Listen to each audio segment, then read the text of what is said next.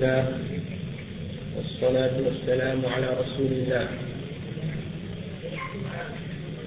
Donc la, la semaine passée, on avait terminé d'expliquer la position, euh, la, la, position au sujet des, des, photos, des images et des idoles, et que c'est un moyen qui a une des choses qui amène les gens à tomber dans le shirk. Et puis, il y a une autre chose que je voulais mentionner juste avant de continuer, c'est que euh, il y a un livre aussi, le livre de Cheikh Al-Bani, Adam Mustafa, et dans ce livre-là, il y a comme une sorte de clarification au sujet des photos et des images qui répond aux, euh, choses que le docteur Youssef Al-Qardawi a insinué dans son livre Al-Halal Al-Haram c'est l'Islam. Que dans son livre, Youssef Al-Qardawi essaie de euh, permettre et les images. Alors, Cheikh Al-Zani, dans son livre Adam Mustafa, il a réfuté euh, ces allégations. Et puis aussi, dans son livre aussi de Tafrij, parce que Cheikh Al-Albani, il a, il a écrit un livre de Tafrij de tous les hadiths qui sont mentionnés dans le livre Al-Halal al-Haram, c'est l'islam de Yusuf al-Qardawi. Donc il a sorti tous les hadiths de son livre et il les a euh, authentifiés, il a mentionné lesquels d'entre eux sont authentiques, et lesquels d'entre eux sont pas authentiques. Et puis il a mentionné leurs références et d'où ces hadiths-là étaient tirés. Donc ceux qui ont la capacité ou la possibilité de vérifier dans ce livre pour avoir plus d'informations et de renseignements au sujet des images des photos. Alors, Inch'Allah, ils vont trouver la réponse claire le livre de Cheikh Al-Jani. Donc, on va continuer là où on était rendu au sujet du livre du chef. Donc, on est rendu au point où le chef va expliquer certaines des shubuhat que les mouchriquins utilisent pour essayer de permettre le.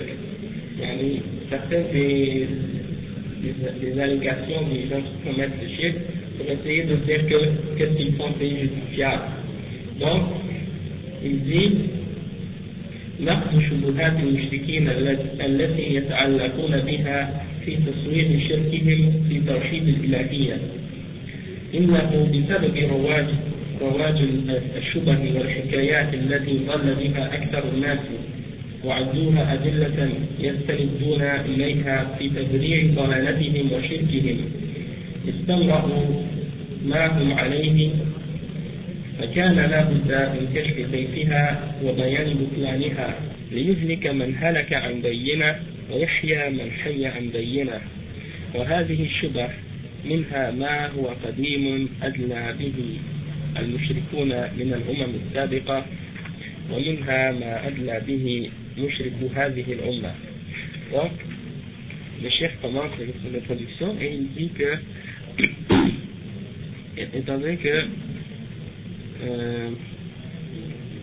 il a dit qu'est-ce qui s'est passé, c'est qu'il y a eu beaucoup de gens qui ont répandu des, euh, des sortes de doutes ou des histoires et qui ont causé l'égarement de beaucoup de parmi les hommes et qu'ils ont cru que c'était des preuves qui euh, sur lesquelles ils pouvaient se baser pour essayer de justifier leur égarement et leur shirk.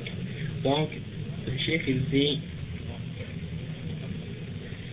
euh,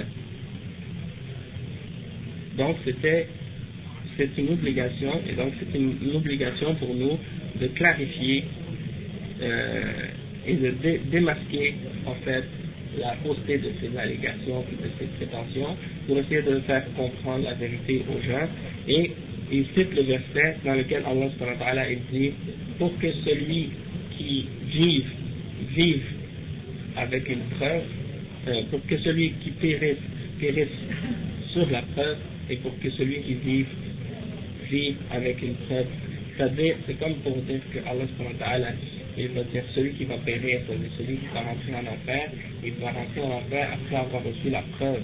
Et celui qui va vivre, qui va, celui qui va être sauvé, qui va rentrer au paradis, eh bien, il va rentrer au paradis avec la preuve qui a été clarifiée pour lui.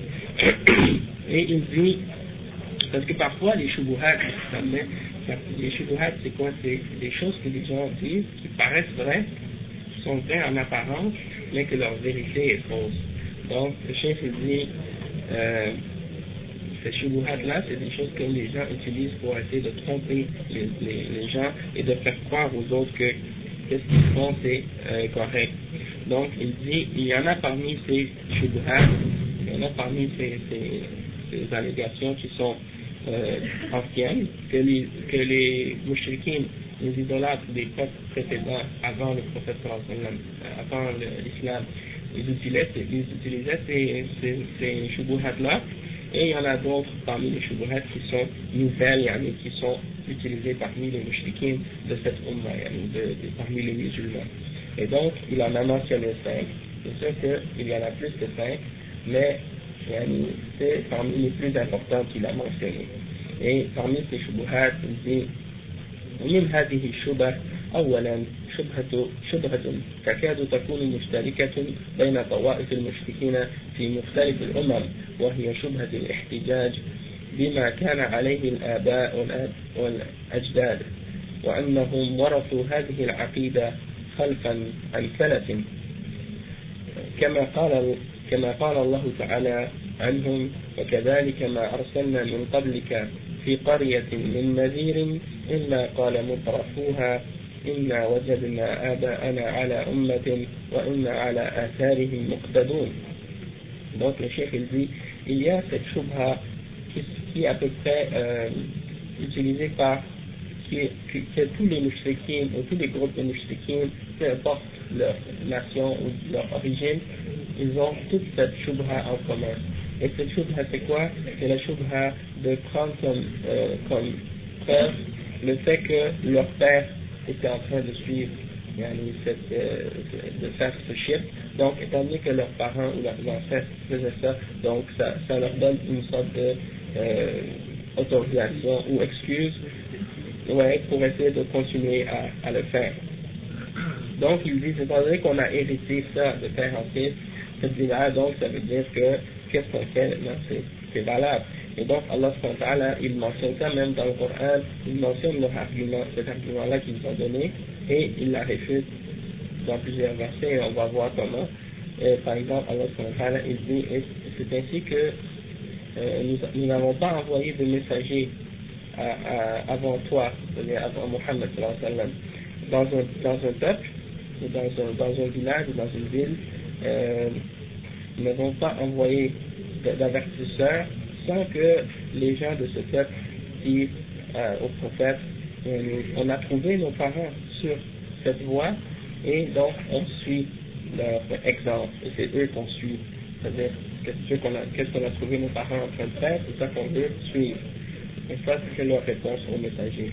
Donc euh, le chef il dit وهذه حجة يلجأ إليها من يعجز عن إقامة الدليل على دعواه وهي حجة داحضة لا يقام لها وزن في سوق في سوق المناظرة في سوق المناظرة فإن هؤلاء الآباء الذين قلدوهم ليسوا على هدى ومن كان كذلك لا تجوز متابعته والاقتداء به قال تعالى ردا عليهم قال أولم أولو جئتكم بأهدى مما وجدتم عليه آباءكم وقال تعالى أولو كان آباؤهم لا, لا يعلمون شيئا ولا يهتدون وقال أولو كان آباؤهم لا يعقلون شيئا ولا يهتدون Donc le chef il dit, et cet, cet, cet argument-là qu'il utilise, c'est l'argument de celui qui n'est pas capable d'établir aucune preuve euh, de, sa, de ses prétentions. C'est-à-dire tout ce qu'il prétend, il n'a aucune preuve à, ce sujet, à, leur sujet. Donc, c'est une preuve qui est nulle, qui est, qui est détruite en partant. Et elle, ne tient, elle pourra jamais tenir dans aucune, dans aucun débat ou aucune, euh, aucune euh, argumentation. Parce que leur, leur père qu'ils ont suivi, eux-mêmes ne, ne sur aucune guidance.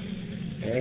Donc, si, si c'est le cas, et si c'est le cas que leurs parents eux-mêmes n'avaient aucune preuve, ne sur aucune évidence, alors comment ça pourrait être possible que ce soit permis de les suivre alors qu'eux-mêmes n'avaient pas de, de, de preuves?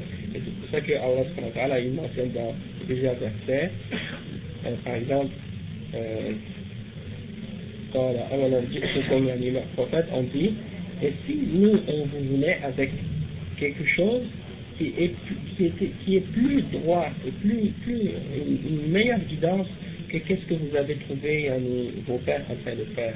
Si nous on vous amenait euh, une, une, une, guidance qui est meilleure que celle de vos parents, alors eux ils disaient nous on met croit en qu'est-ce que vous avez amené, on rejette ce que vous avez amené.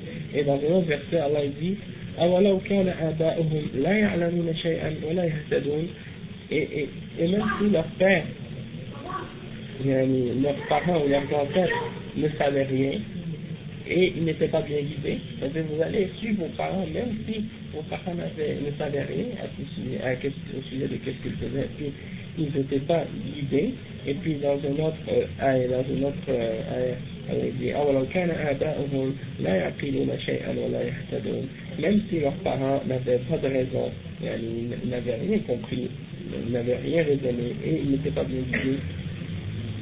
Donc le chef ensuite dit إنما يكون الاقتداء بالآباء محمودا إذا كانوا على حق كما قال تعالى عن يوسف عليه السلام أنه قال واتبعت ملة آبائي إبراهيم وإسحاق ويعقوب ما كان لنا أن نشرك بالله من شيء وقال تعالى والذين آمنوا واتبعتهم ذريتهم بإيمان ألحقنا بهم ذريتهم donc le chef dit suivre les ancêtres suivre les parents est tellement glorifiable wa alaykum salam wa rahmatullahi wa barakatuh donc on, est, on a commencé de tu vas comprendre oh, Qu'est-ce qu'on explique maintenant? On explique les, certains arguments que les idolâtres utilisent pour essayer de rendre justifiable qu'est-ce qu'ils font. Et donc, le premier dans ces arguments-là, c'est de dire, par exemple, que euh, euh ils suivent ce que leurs parents faisaient.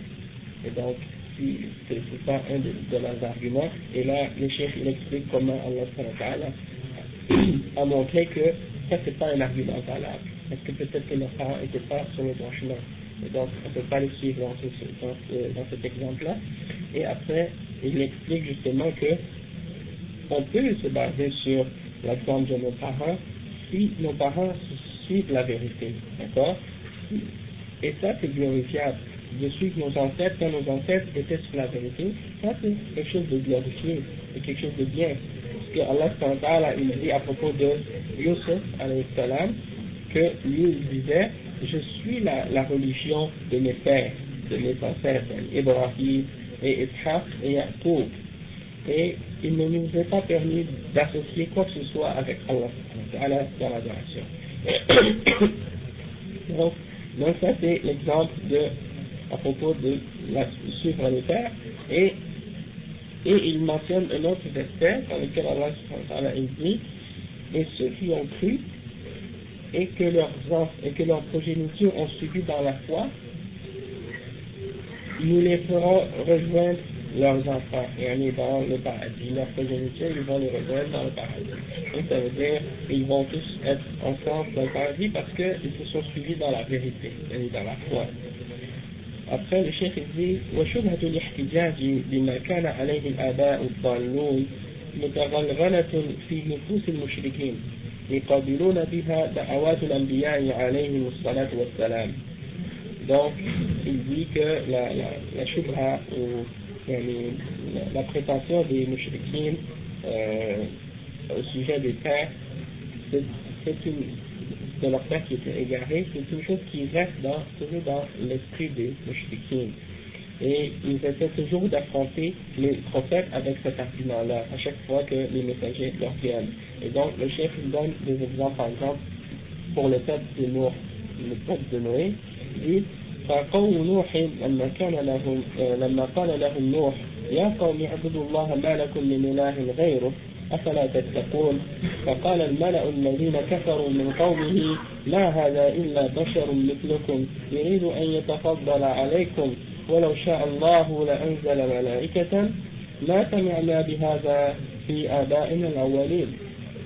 Donc le chef il dit euh, il mentionne le verset dans lequel Allah dit que nos, il cite les paroles de Noé Ô mon peuple adorez Allah vous n'avez aucun autre euh, aucun autre à adorer en dehors de lui ne, ne craignez-vous donc pas et après il donne la réponse des, des peuples de Noé فقال الملأ الذين كفروا من قومه il dit et les gens de, de son peuple qui avaient mécru ont répondu les gens de son peuple qui avaient mécru ont dit ce n'est qu'un être humain qui, euh, comme vous et qu'est-ce qu'il veut? C'est qu'il veut essayer de se mettre dans une place de faveur au-dessus de vous. Il essaie de se montrer, de se mettre au-dessus de vous, d'avoir le pouvoir au-dessus de vous. Et si Allah aurait voulu, il aurait envoyé un ange au lieu d'envoyer cet homme. Euh, et, on n'a jamais entendu parler de ça dans, dans de nos parents, nos ancêtres. On n'a jamais entendu des choses pareilles chez nos ancêtres. Donc, il, se base sur le plan de, des ancêtres pour essayer de dire que qu'est-ce que, qu'est-ce que le messager leur demande de faire et, et pas correct ou qu'ils ne veulent pas le, qu'ils veulent refuser de le suivre. Alors, après le chef il dit, فجعلوا ما عليه آباؤهم حجة يعارضون بها ما جاءهم به نبيهم نوح عليه السلام. وقال صالح يقولون وقوم صالح يقولون له أتنهانا أن نعبد ما يعبد آباؤنا؟ وقوم إبراهيم يقولون له بل وجدنا آباؤنا كذلك يفعلون. وفرعون, وفرعون يقول لموسى عليه السلام فما بال القرون الأولى؟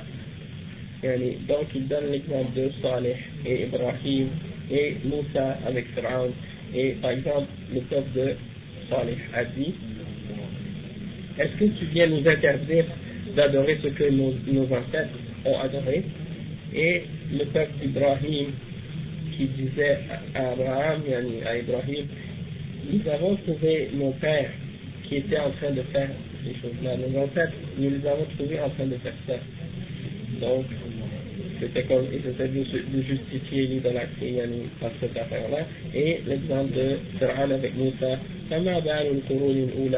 c'est quoi, qu'est-ce que tu dis à propos des peuples euh, les, les premières générations qui ont vécu يعني ومشرك العرب يقولون لمحمد صلى الله عليه وسلم لما قال لهم قولوا لا إله إلا الله قالوا ما سمعنا بهذا في الملة الآخرة إن هذا إلا اختلاف donc il donne l'exemple des mouchriquins parmi les arabes lorsque le prophète Mohammed sallallahu alayhi wa sallam leur est venu et leur a dit dites la ilaha illallah dites rien ne mérite l'adoration excepté Allah, ils ont dit nous n'avons jamais entendu parler euh, d'une chose pareille dans, les, dans la dernière religion. Euh, et donc, ils essaient de nier ça par, par le fait qu'ils n'ont pas entendu ça par hasard. Donc ça, c'était en résumé le, le, premier argument euh, des mouchriquins pour essayer de euh, contrer ou d'opposer les prophètes.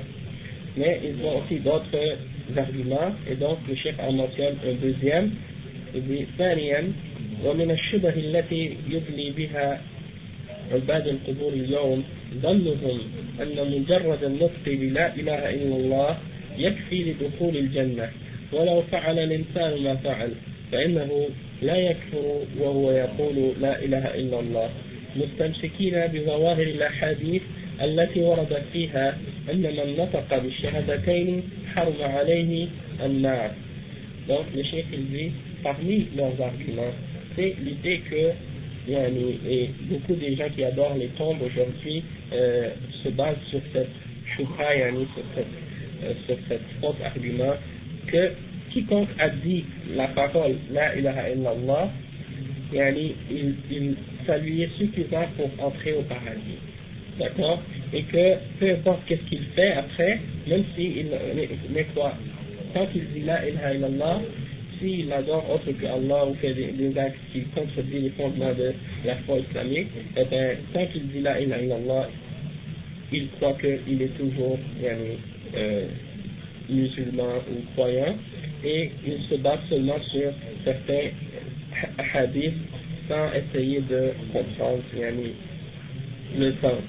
Et il croit que de dire La ilaha illallah, ça te protège de l'enfer. Donc le chef dit والجواب والجواب عن هذه الشبهة أن هذه الأحاديث ليست على إطلاقها وإنما هي مقيدة بأحاديث أخرى جاء فيها أنه لا بد لمن قال لا إله إلا الله أن يعتقد معناها بقلبه ويعمل بمقتضاها فيكفر بما فيكفر بما يعبد من دون الله كما جاء في حديث عبان أن أن الله حرم على النار من قال لا إله إلا الله يبتغي بذلك وجه الله. Donc le chef il dit la réponse à cette, à cette idée c'est que yani, les hadiths euh, à ce sujet ne sont pas euh, euh, yani, ne sont pas mais le chef, c'est comme s'il essaie d'expliquer qu'il ne faut pas les prendre, il faut pas les prendre tel quel seulement de cette façon-là. Il faut voir les autres hadiths dans à ce sujet qui viennent restreindre la signification du hadith ou limiter ou, clarifier sa signification. Parce que c'est vrai qu'il y a un hadith qui va dire par exemple من قال لا إله إلا الله دخل الجنة. Par exemple, celui qui dit la ilaha illallah, il entre au paradis.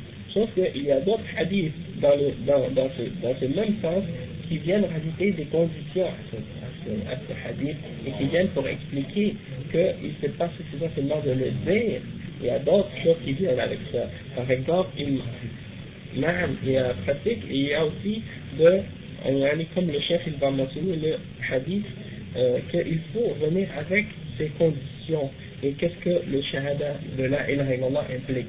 Je ne peux pas dire, par exemple, rien ne mérite d'être adoré excepté Allah, et puis après tu t'en vas adorer autre que Allah, ou demander l'intercession, ou demander l'aide des morts. Donc, c'est comme si là tu as fait le contraire de la ilaha illallah. Donc, en faisant le contraire de la ilaha illallah, c'est comme si en réalité tu n'as pas vraiment cru en sa signification, ou bien tu n'as pas compris qu'est-ce que, qu'est-ce que ça signifie. Donc, c'est pour ça que le chef il dit dans le hadith, par exemple, de Udban, فإن الله حرم على النار من قال لا إله إلا الله يبتغي بذلك وجه الله dans un, dans un hadith, le prophète, euh, le prophète sallallahu alayhi wa sallam a dit Allah a interdit le, le, feu de l'enfer à la personne qui dit La ilaha illallah en cherchant par cela le visage d'Allah. Donc, une des conditions, c'est que tu le dises sincèrement pour Allah. Si tu le dis comme ça, sans euh, le dire pour Allah ou sans. Sans, sans, sans, si tu le dis sans l'intention, ça, ça ne sert pas à rien.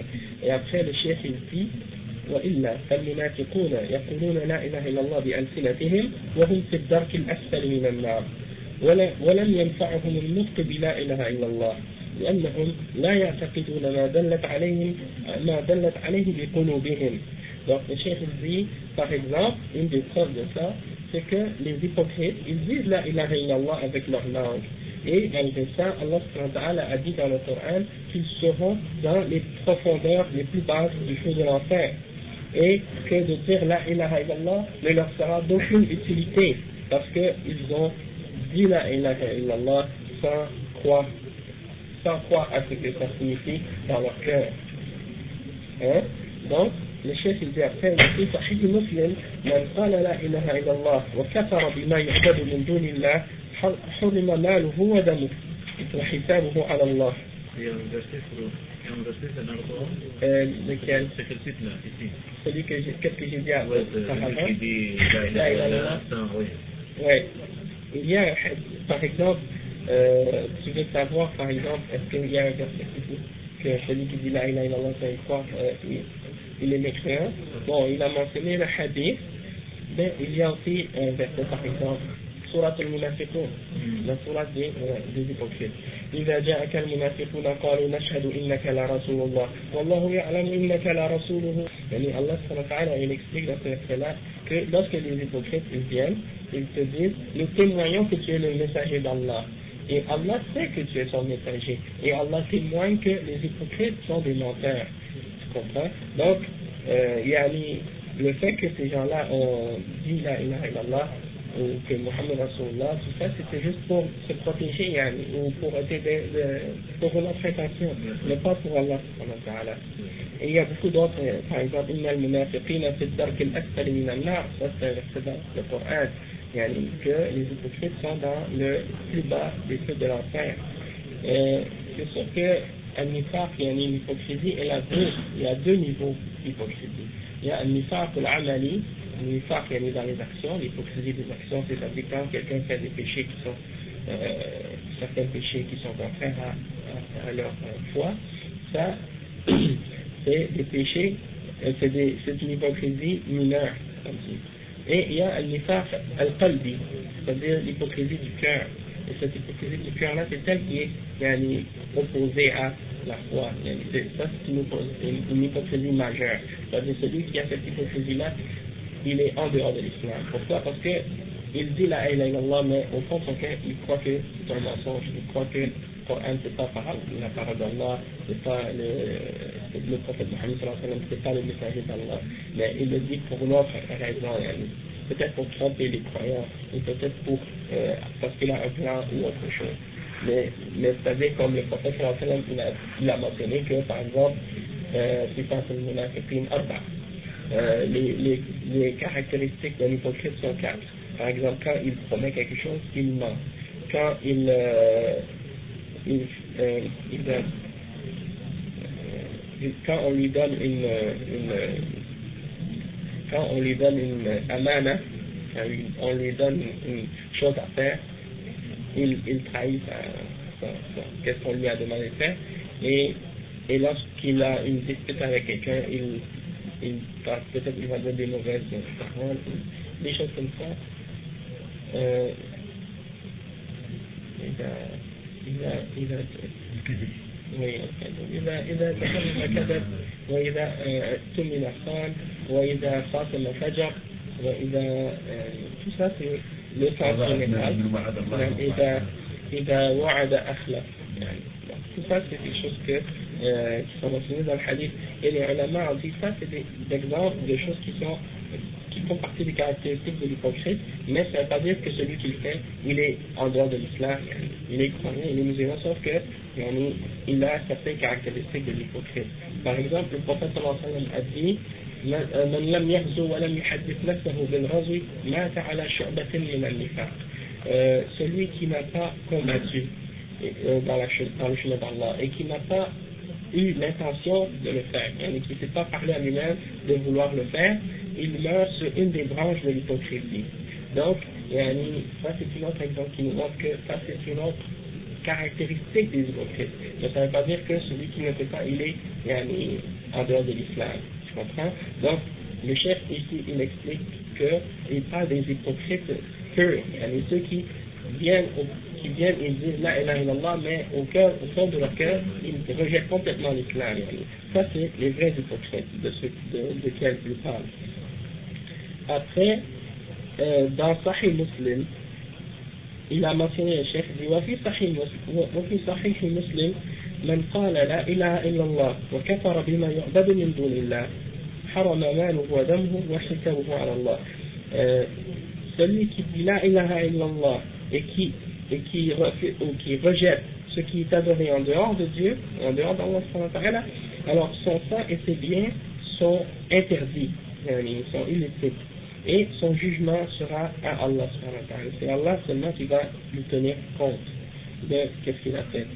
Et après, il dit فعلق النبي صلى الله عليه وسلم حرمة المال والدم على أمرين الأول قول لا إله إلا الله والثاني الكفر بما يعبد من دون الله donc le chef il dit le prophète sallallahu alayhi wa sallam ok a, a euh, associé la l'interdiction ou l'interdiction de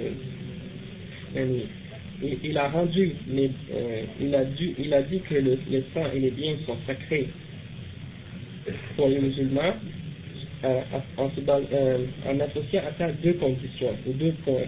Le premier, c'est qu'il disent la ilaha illallah, et le deuxième, c'est qu'il rejette ou qu'il euh, renie ce qui est adoré en dehors de Dieu. Donc celui qui dit la ilaha illallah, mais qui yani, ne relie pas ce qui est adoré en dehors d'Allah, alors son sang et ses biens ne sont pas sacrés, ils ne sont pas interdits pour les musulmans. Et après le cheikh il dit ولم يكتفي بمجرد النطق بلا إله إلا الله فدل على أن الذي يقول لا إله إلا الله ولا يترك عبادة الموتى والتعلق بالأضرحة لا يحرم ماله ولا دمه Donc le chef il dit, donc le prophète sallallahu alayhi wa sallam ne s'est pas restreint ou limité seulement à dire qu'il faut seulement prononcer la ilaha illallah. Donc il dit, il y a une preuve dans cela que celui qui dit la ilaha illallah et qui ensuite n'abandonne pas l'adoration des morts et de l'attachement envers les tombes, alors celui-là, ni son sang, ni ses biens ne sont euh, sacrés ou protégés. Après, il mentionne une troisième, un troisième argument des euh, mushrikin.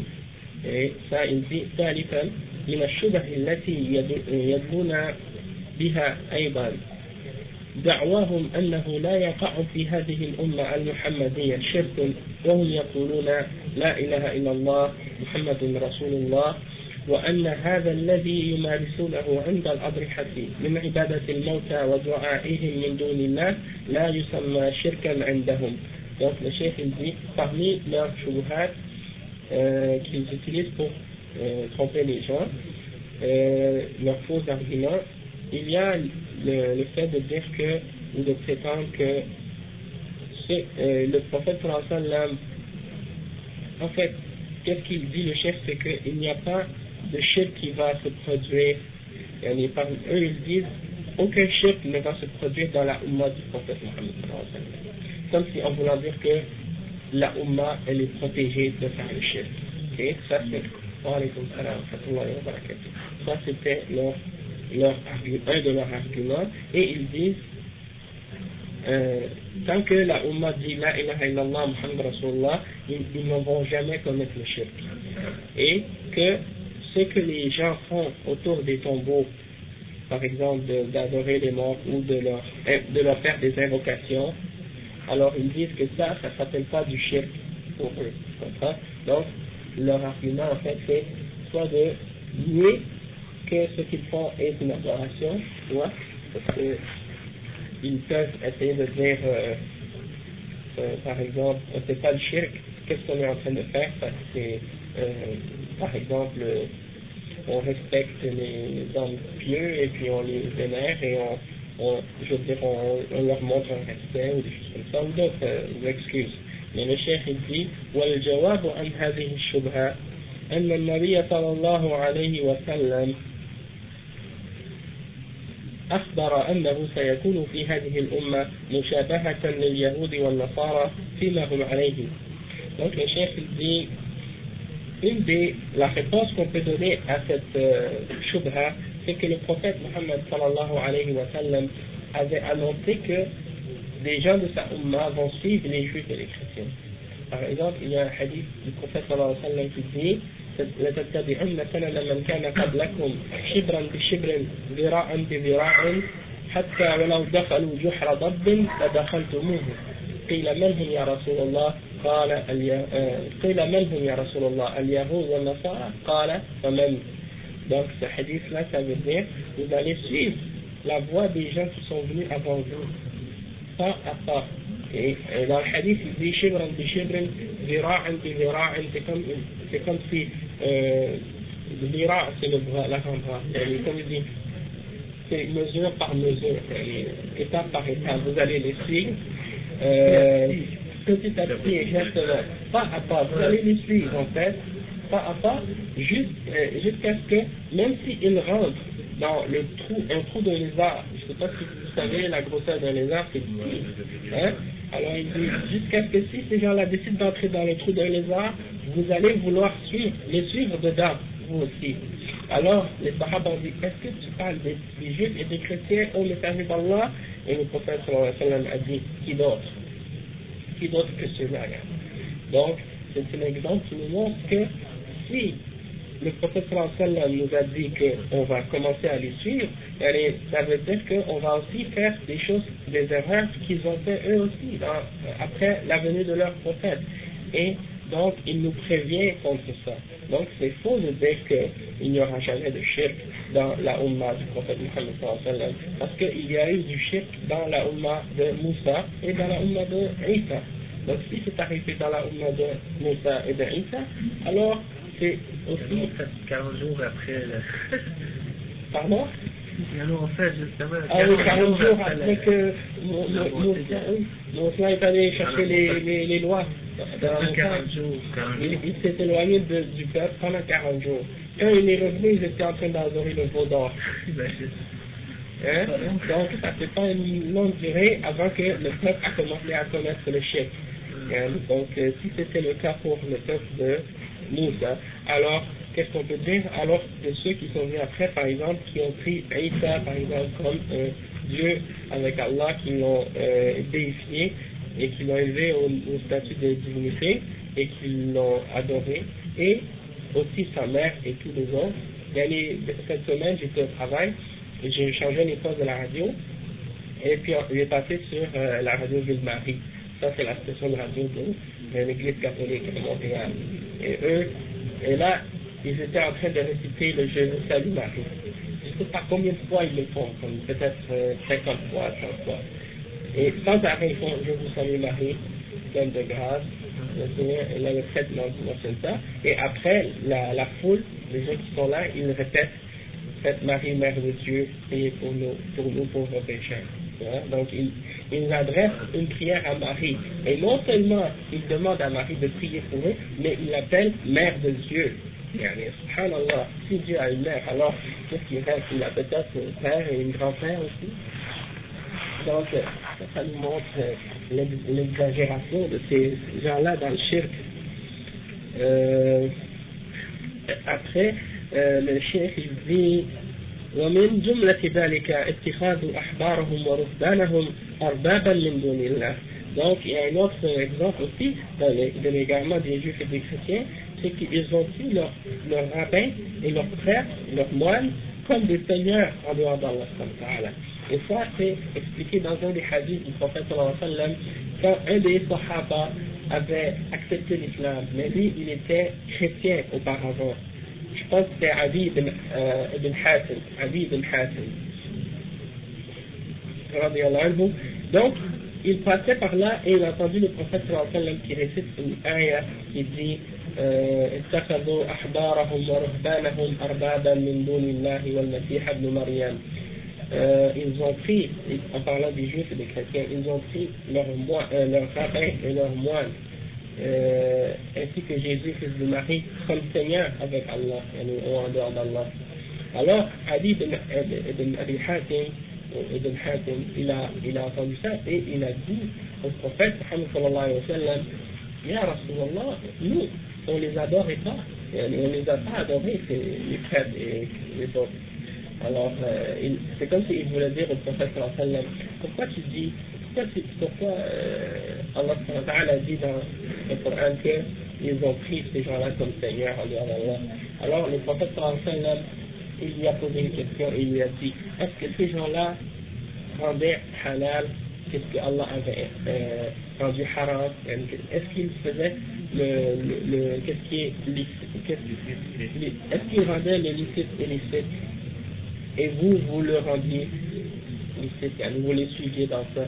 Par exemple, ce qui est halal, ce qui est haram, ils le rendent halal. Et eux, ils les expliquent là-dedans. Et ce qui est haram, ce qui est halal, ils le rendent haram. Et eux, ils les suivaient là-dedans. Et là, Ali ibn, Abi, ibn Hatim, il a dit, oui, effectivement, il faisait ça. Alors, le prophète a dit, voilà comment vous les adoriez. C'est le cas,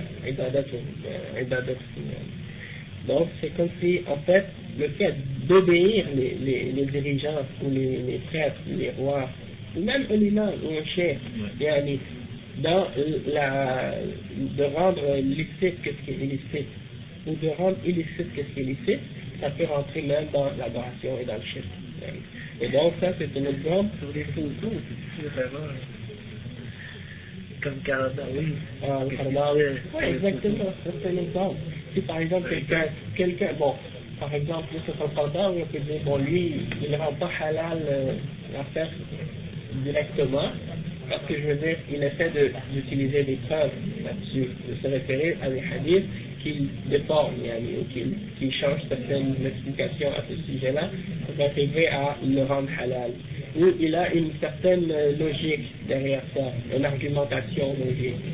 Par exemple, il dit euh, peut-être que la, caméra en photo, c'est pas la même chose que faire un dessin avec la main, puis il essaie d'utiliser des arguments logiques. Alors, on peut pas dire que ce chef d'avoir fait ça, bon, ça, ça, ça, ça le fait, ouais, c'est ou quoi, non. On peut pas dire ça à ce sujet-là. Mais par contre, si une personne qui, qui connaît son erreur et le, le suit volontairement dans son erreur après avoir connu la, réalité, dans ce cas-là, pour la personne qui l'a suivi dans son erreur, il peut y avoir quelque chose, mais pas pour la personne qui euh, l'a dit comme avec une shubha, par, par exemple, en ce qui concerne les juifs et les chrétiens, euh, les prêtres ont interdit le mariage, par exemple, les prêtres interdit de se marier. C'est pas quelque chose qu'ils ont eu d'une révélation, quelque chose qu'ils se sont interdits à eux-mêmes. Par exemple, la polygamie. Ils ont interdit à un homme de marier plusieurs femmes, mais ils n'ont aucune indication d'interdiction de, ça dans leur livre. Et même qu'en fait, dans la Bible, il y a plusieurs prophètes qui ont plusieurs femmes. Et il y a même un verset dans Deutéronome ou dans Lévitique que j'ai lu dans l'Ancien Testament, dans lequel il est écrit que celui qui a deux femmes et qu'il en préfère une que l'autre, Hein? Donc, il expliquait qu'il ne devait pas faire précéder euh, les enfants de celle qu'il préfère si elle était la deuxième, euh, etc. Donc, il donnait des exemples comme ça. Donc, ça veut dire qu'il y a des choses dans la Bible qui prouvent qu'il n'y a rien d'interdit pour un homme de marier plus qu'une femme. Mais eux, par après, ils l'ont interdit. C'est les rabbins et les moines qui l'ont interdit ou les prêtres le pape, mais ce n'est pas une interdiction, euh, par exemple, qui vient d'Allah.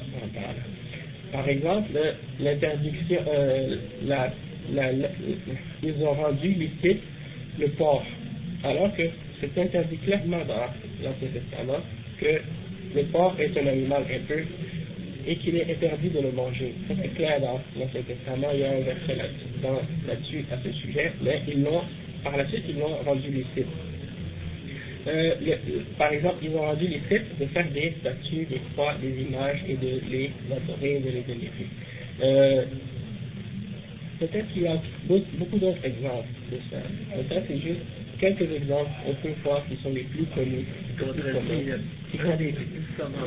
Oui, un des, pas du, le premier commandement dans l'Ancien Testament mentionne clairement que tu ne feras aucune image de ce qui est dans les cieux, sur la terre et dans la mer aucune image ou représentation sculptée ou gravée. C'est clairement, explicitement écrit dans les dix commandements, et c'est le premier des dix commandements. Et eux, ils se permettent par la suite de faire des statues, des images, des croix et des choses comme ça, et de les adorer. Donc, on voit clairement une grosse contradiction dans leur principe et leur, fondement. Donc, si c'est arrivé parmi les gens qui sont venus avant nous, alors c'est quelque chose qui peut arriver même parmi nous. Et c'est le cas, en fait, c'est arrivé déjà, et ça continue. Alors, euh, après, le chef, il dit. Donc, avant de commencer, de continuer, je voulais juste clarifier que, donc, par exemple, si un chef a vendu halal, quelque chose que Allah a interdit, ou quiconque, même un roi ou un dirigeant, roi halal, qu'est-ce que Allah a interdit, donc ça, c'est sûr qu'il a, et il a fait avec connaissance. Alors là, c'est sûr qu'est-ce qu'il fait, c'est un acte de si les gens le suivent dans ça, avec connaissance, alors là aussi, c'est un acte de euh, comme par exemple, qu'est-ce qu'ils ont fait en Tunisie, Burkina par exemple, interdiction de la polygamie, maintenant interdiction du voile, interdiction en, en, Turquie aussi, beaucoup de choses comme ça. c'est certain que euh, ces gens-là qui font ça, c'est sûr que c'est des actes de pauvres qui sont faits. Interdire ce que Allah a permis, et pas seulement permis, mais ordonné. D'interdire ce qu'il a permis, c'est déjà comme D'interdire ce qu'il a ordonné, c'est pire. Hein? Donc, euh, ça, c'est un point là-dessus. Donc, euh, Excusez-moi, le jour où j'ai écouté un débat à la télévision, il y avait euh, une dame là, qui est à Toronto, c'est. Bazo Marie-France Non, c'est la femme de Maher. Ah, ok. Oui, je sais pas si vous... je connais Sur le bois. J'ai pas vu. Oui, c'était un débat qui était très très... Ah oui. En anglais? Non, en français. En français Ouais. Ok. Et puis, ont dit, euh, les femmes qui sont intervenues, il y avait des, des musulmans hein, qui étaient là-bas aussi. Ils qu'il y a aucun passage sur le Coran où j'ai écrit qu'on doit faire le voile. Ok. Oui, j'ai entendu ça. Et, et, puis, c'est pas la première femme qui, qui, qui, a dit des choses comme ça. Mais souvent, c'est des femmes qui ont, qui ont euh, pas elle qui dit ça, c'est? Les autres. les autres femmes comme ça, ouais. Elle, elle défendait. hein. Oui, Elle c'est elle Oui, c'est ça. Je connais les gens me disent, mais écoute, pourquoi les autres ont pourquoi les exposer, c'est beauté, Ouais, ouais. Est-ce que, bon, ça, c'est les arguments. Son voile, ça ne dépend même pas de son mari, c'est elle son propre choix. Et tout. Mais ça, c'est, ça, c'est, en tout cas, il y a des versets clairs dans le Coran qui l'obligation de porter le, yani, djilbab. C'est des hadiths qui je pense que eux, qu'est-ce qu'ils font là? Ils jouent avec les mots. Par exemple, ils prennent le mot hijab ou le mot voile en français ou en arabe hijab et ils cherchent dans le Coran est-ce qu'il y a une mention de hijab? Et là ils ne trouvent pas. Alors ils disent ah, il n'y a rien dans le Coran qui mentionne hijab. En fait, il n'y a rien dans le Coran, il n'y a pas un verset qui mentionne le terme par exemple hijab pour dire que c'est un vêtement.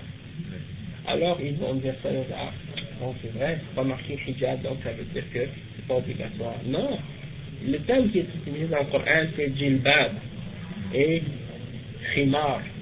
Ça c'est des termes qui sont écrits dans le Coran qui sont clairs et qui ont été expliqués dans les livres de tafsir et dans les paroles des ulama. Donc euh, aussi dans les hadiths, dans le Coran, dans les hadiths, dans les paroles des ulama des premiers savants, yani parmi les sahaba et par les autres qui sont venus par la suite. Tout ça c'est clarifié, c'est clair. Celui qui doute de l'obligation de hijab, ou qui, qui, re- qui renie, qui nie l'obligation de hijab, il est kafir. Il n'est pas musulman. S'il s'il le renie comme ça, il est va Farazad, pardon. Je me trompe. Ouais. Donc, celui qui nie l'obligation de hijab, il est il n'est pas musulman. C'est comme Ibn Taymiyyah, il dit souvent dans, dans ses euh, à propos de quelqu'un qui nie quelque chose qui est, qui est connu par nécessité de la religion, celui qui, qui le nie, euh, qutil. Yani, on lui fait faire, on lui, c'est dans un gouvernement musulman, bien entendu, si un pays musulman qui juge selon la, loi islamique, eh ben, on le prend, le- les, policiers les autorités vont le, le prendre et ils vont l'amener devant le juge et là on va lui demander de se repentir d'avoir nié quelque chose qui vient d'Allah et on va lui donner les preuves, on va lui expliquer. Et s'il refuse et il persiste à nier, après ça, après trois jours, eh ben, il sera exécuté selon la loi islamique. Donc euh, ça c'est l'explication de ulama à ce sujet. Donc euh, de nier quelque chose qui vient d'Allah, comme par exemple dire non l'alcool c'est pas haram, ou de dire euh, non le porc c'est pas haram, ou de dire non par exemple faire l'adultère ou la fornication c'est pas haram. Quiconque fait des choses comme ça, des négations comme ça, ou de dire non la salade c'est pas obligatoire, euh, le jeûne c'est pas obligatoire, des choses comme ça, il, il a quitté l'islam, il a rejeté la foi. C'est pas de ceux qui disent musulmans. Oui, ils sont pas- c'est pas des chrétiens. C'est sûr, s'ils ne sont pas musulmans en partant, bon, Je veux pas les ils peuvent nier ce qu'ils veulent, déjà ils vont nier Allah, ils vont nier d'autres choses. Chef, il dit وأخبر صلى الله عليه وسلم أنها لا تقوم الساعة حتى يلحق حي من أمته بالمشركين. وحتى تعبد فئات تعبد وحتى تعبد تعبد فئات من أمته الأوثان. وقد حدث في هذه الأمة من الشرك والمبادئ الهدامة والنحل الضالة ما خرج به كثير من الناس عن دين الإسلام وهم يقولون لا إله إلا الله محمد رسول الله Donc le chef il dit et que le prophète sallallahu alayhi wa sallam a annoncé que la- l'heure du jugement ne viendra pas tant qu'un des un groupe de sa nation va aller pour rejoindre les idolâtres. Et, et il dit, l'heure du jugement ne viendra tant que, ne viendra pas tant qu'un des groupes de la Ummah, un groupe de, parmi la Ummah, commence à adorer les idoles. Et il y a un hadith rapporté par As-Sawban, Nabi sallallahu alayhi wa sallam, euh, qui dit لا تقوم الساعة حتى تلحق قبائل من أمتي بالمشركين وحتى تعبد الأوثان. Euh, donc, c'est un hadith sahih, là, parce que dans Sahih al-Jami' donc, euh, c'est un hadith qui dit l'heure du jugement ne viendra pas tant qu'une une des tribus de ma nation, ou un des groupes de ma nation, euh, aille rejoindre les mouchriquins et qu'il euh, elle ne viendra pas tant que des gens adorent les idoles. Donc, ça veut dire qu'il y aura des gens qui vont adorer les idoles euh, plus tard dans euh, le prophète a annoncé ça dans l'avenir.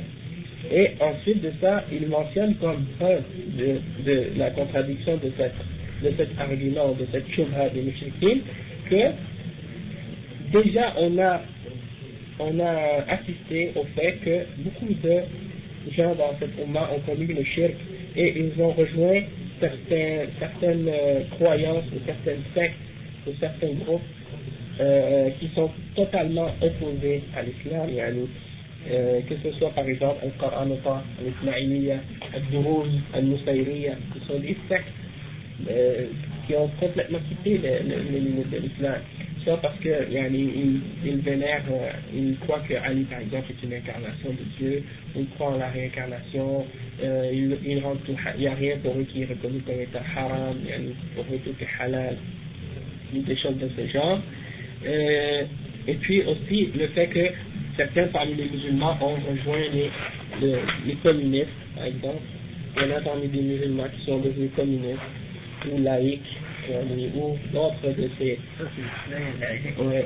Donc la, la laïcité, il y en a. Des des marxistes, des, euh, socialistes et tous les affaires comme ça.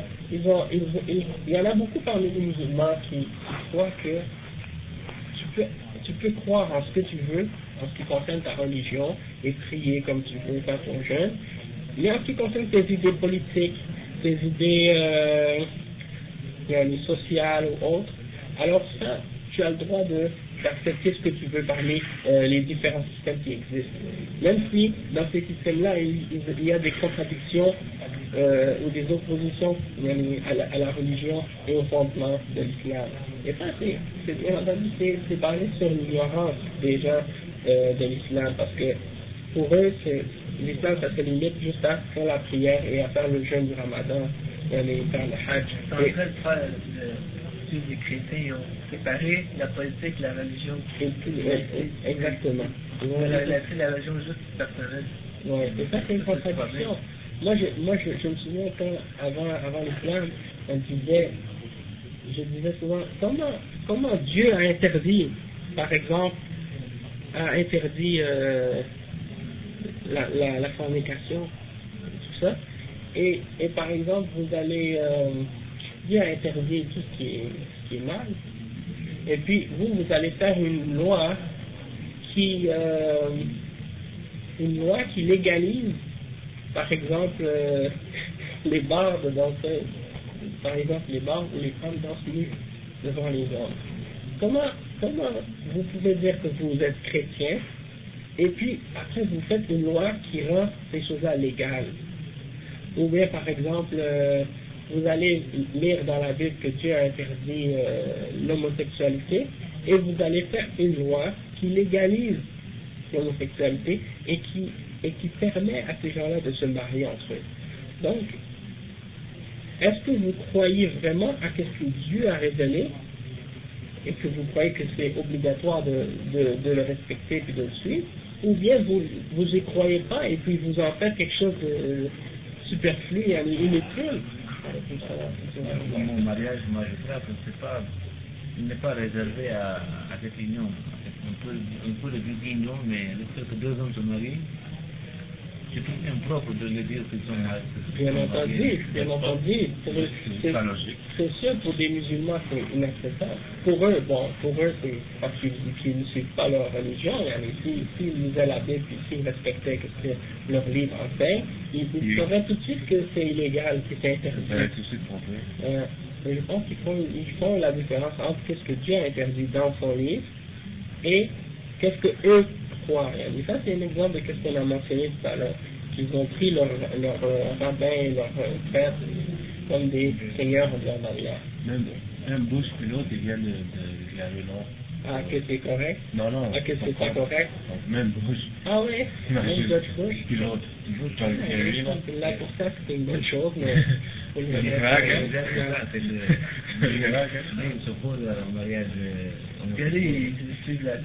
Là, ils viennent de perdre, ils viennent de perdre plein de votes, là. Ah. Non, parce que eux, c'est ça, ils regardent les gens par rapport à des votes.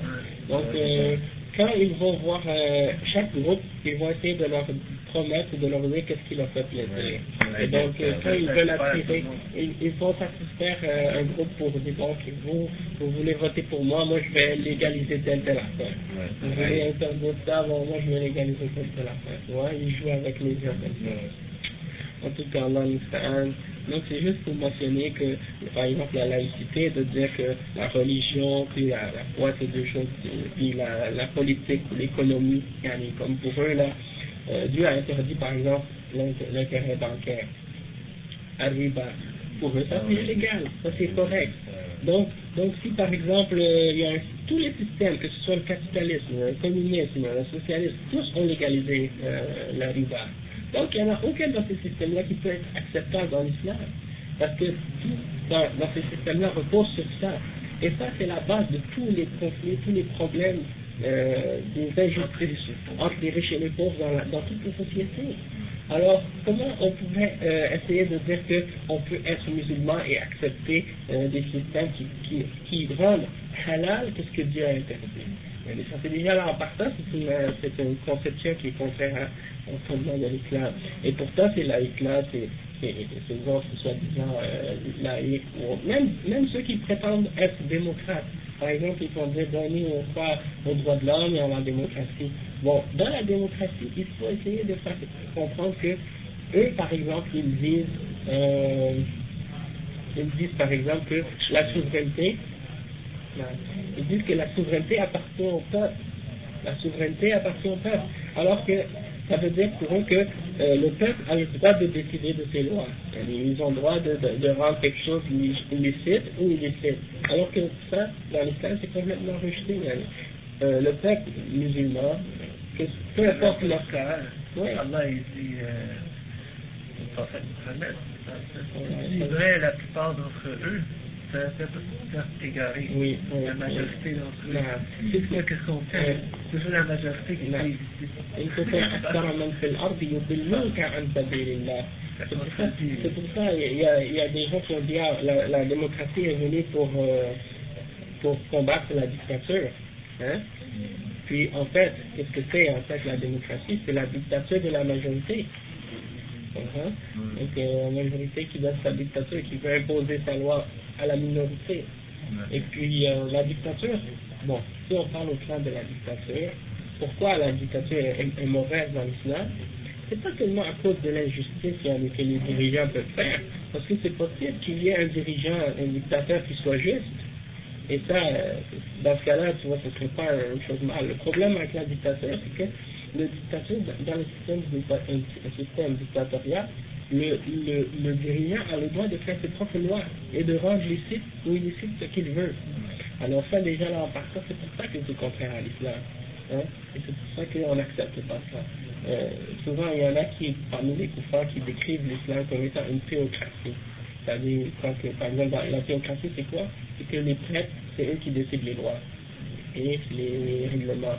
Alors que dans l'islam, justement, ça n'existe pas. Il n'y a pas un clergé ou des prêtres qui décident les lois. C'est c'est les lois qui viennent d'Allah et de son messager qu'on applique surtout. Les savants, leur rôle, c'est pas de faire des lois, d'inventer des lois et d'interdire ou de, permettre ce que Dieu a, euh, de permettre ou d'interdire en dehors d'Allah, mais c'est plutôt de juger, d'expliquer, de clarifier qu'est-ce que Dieu a permis, interdit dans toute sa révélation C'est tout. C'est juste un point en passant pour mentionner. Mais aussi, il y a une autre chose que je veux mentionner à, propos de ce point-là, au sujet de qu'est-ce qu'ils disent que qu'est-ce qu'ils font, c'est pas du shirk, c'est que beaucoup d'entre eux qui vont au tombe pour implorer les morts, pour invoquer les morts, ils disent souvent que qu'est-ce qu'ils font, c'est pas du shirk, pour différentes raisons. On va, on va en parler plus en détail, Inch'Allah. Mais ils disent que, parce que les morts, les, les prophètes, ils disent qu'il n'est pas mort dans sa tombe. D'accord? Et comme les martyrs aussi, ils ne sont pas morts dans leur temps.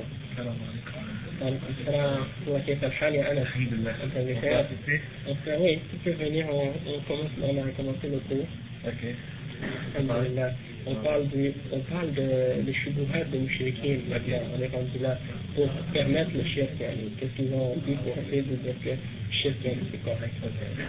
Donc, ils disent qu'étant donné que le prophète est vivant dans sa tombe, donc c'est correct de lui, de lui demander qu'est-ce qu'on lui demande quand il est vivant. Il est vivant dans sa tombe. Le prophète, il, il, vit dans sa tombe. Sauf que sa vie dans sa tombe, c'est une vie, comme on appelle al-barzakh. C'est une vie entre les, entre les deux mondes. Quand on est mort, tous les êtres humains, on meurt, on est dans un état, comme par exemple, euh, il y a Adab al-Qadr, il y a Na'im al-Qadr, il y a le, supplice de la tombe, la, punition de la tombe, et il y a aussi la récompense dans la tombe aussi. Celui qui, est croyant, qui était bon, il aura une, euh, sa tombe sera élargie pour lui, hein, tandis que celui qui était euh, qui faisait des péchés et tout, sa tombe va se rétrécir sur lui. Ça, c'est des choses réelles, et le prophète sallallahu euh, il, est, il est vivant dans sa tombe, sauf qu'il n'est pas vivant comme quand, quand, il était en vie, euh, et puis les, les, règles qui s'appliquent à cette vie-là, ce pas les mêmes règles qui s'appliquent à la vie actuelle. exactement. Et la preuve, c'est que il est mort, en fait, euh, le prophète Allah dit Donc Allah il dit, certes, tu vas mourir, comme les, euh, les autres aussi vont mourir. Donc le prophète il n'y a pas d'autre qui est mort. Et euh, quand le prophète sallallahu est mort, Abu Bakr, il, il s'est levé et il a dit, celui qui adorait Muhammad sallallahu alors qu'il sache que Muhammad sallallahu est mort. Mais celui qui adore Allah, alors sachez que Allah sallallahu il est vivant et il ne meurt pas. Donc, c'est clair que le prophète sallallahu il est décédé mais ça ne veut pas dire que on a, ça ne donne pas, le, même s'il vit une vie particulière comme le prophète, une vie, une vie différente dans leur tombe. Ça ne veut pas dire qu'on peut leur adresser des prières, et on peut leur demander de, venir, de nous venir en aide, on peut lui demander de nous donner euh, un secours, ou de, nous donner de l'argent, de nous donner des victoires, ou de nous faire avoir des enfants, ou, toutes ces autres raisons-là, donc, euh, et ça, ça j'ai un bon livre justement que j'ai apporté là-dessus. Je, veux, je, je voudrais peut-être, si on termine ce livre-là, Inch'Allah, après qu'on essaie de comprendre ce livre, c'est un livre d'Ibn Taymiyyah qui s'appelle Qa'idatun Jalila fi Tawassuli wal Wasila. Et ça, c'est un livre dans, dans lequel il a vraiment bien clarifié le sujet et il a vraiment euh, annulé toutes les doutes qui pouvaient exister à ce sujet-là.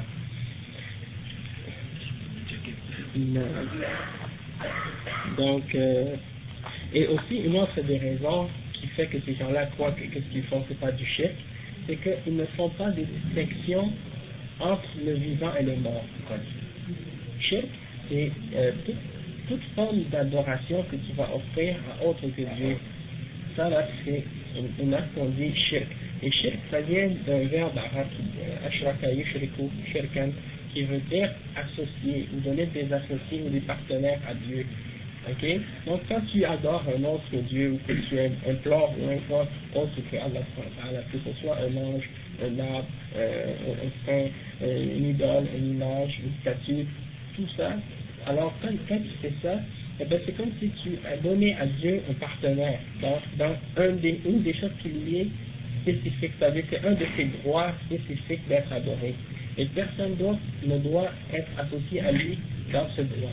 donc, euh, quand tu dis que tu as fait le chef, eh ben, ça c'est le plus grand péché que tu peux commettre. dans l'islam. Et c'est ça, de, ce, de ça qu'on a parlé depuis le début, puis on continue. Euh, on a commencé vers euh, 4h15. Là, quelle heure il est. Ça fait une heure, peu près qu'on a commencé. On va, on va bientôt terminer, Inch'Allah. On va bientôt terminer.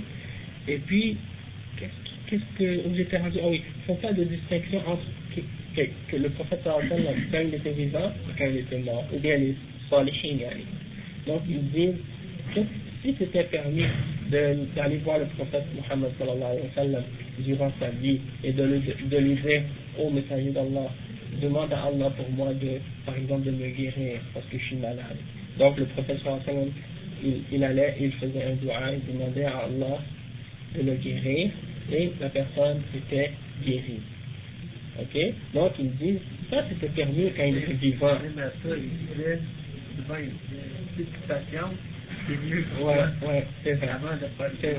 Par exemple, il y a l'exemple d'une femme qui, qui, était, qui avait des crises. Souvent, elle avait des crises, mais elle avait l'épilepsie. Alors, quand elle avait l'épilepsie, elle, elle se découvrait. Sans faire exprès, elle enlevait ses. Alors, euh, elle est allée voir le prophète sallallahu alayhi sallam et elle a dit, yani, euh, Ya Rasulallah, yani, moi j'ai des crises d'épilepsie, alors invoque Allah pour qu'il me guérisse. yani. Alors le prophète sallallahu alayhi sallam, il a dit, si tu veux, tu, tu vas être endurant, tu vas, tu vas endurer ça, et tu vas avoir le paradis. Sinon, si tu veux, je vais invoquer Allah pour toi. Alors, elle a dit, d'accord, Ya Rasulallah, je vais endurer, je vais être patiente. Sauf que je me découvre, quand j'ai des crises d'épilepsie, je découvre, j'enlève, j'enlève mes vêtements.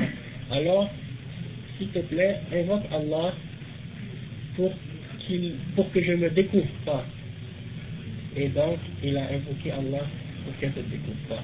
Mais tu vois, c'est comme, c'est comme même, même le prophète wa sallam, comme, comme le frère a mentionné, il ne venait pas tout de suite pour dire, euh, pour faire le dua pour eux, mais il leur donnait le choix, soit d'être patient, soit même de faire le dua pour eux. Et dans ce cas-là, on a vu que euh, il a, elle a décidé d'être patiente.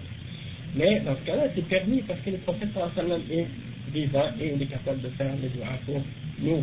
Mais là, après sa mort, il n'a jamais été rapporté par personne, que ce soit parmi les, les sahaba eux-mêmes, ou les tabi'in, ou les tabi- tabi'in, que quelqu'un est allé au tombeau du prophète pour dire au messager d'Allah, au messager d'Allah, je suis malade, et quelque chose comme ça, alors demande à Allah de me guérir. Impossible, impossible. Aucun des sahaba n'a jamais pensé faire une chose pareille.